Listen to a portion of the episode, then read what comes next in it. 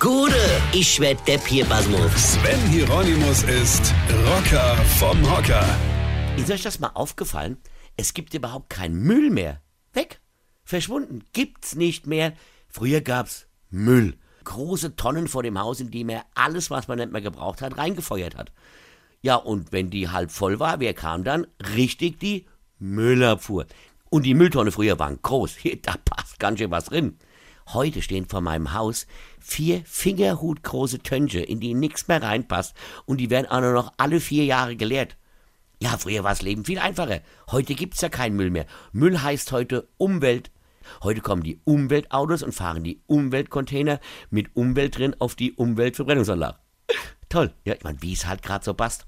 Müll klingt heutzutage einfach nicht mehr schick und adäquat. Umwelt klingt ja viel besser.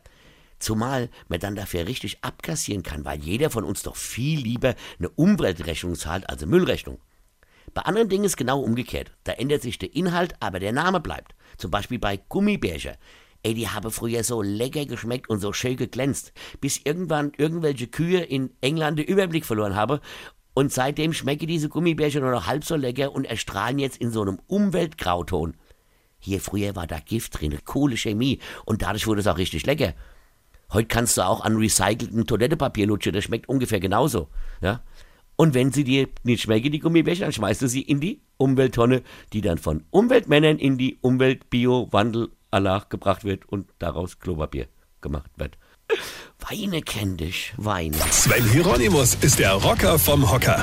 Hier, Moment mal, vergesse mal der Rap nicht. Pass auf, am 13.09. spiele ich im Bürgerzentrum Bruchsal und am 14.09. in Losheim am See mein aktuelles Soloprogramm Als ob. Verstehst du? Und jetzt weitermachen. Infos und Tickets auf rb1.de.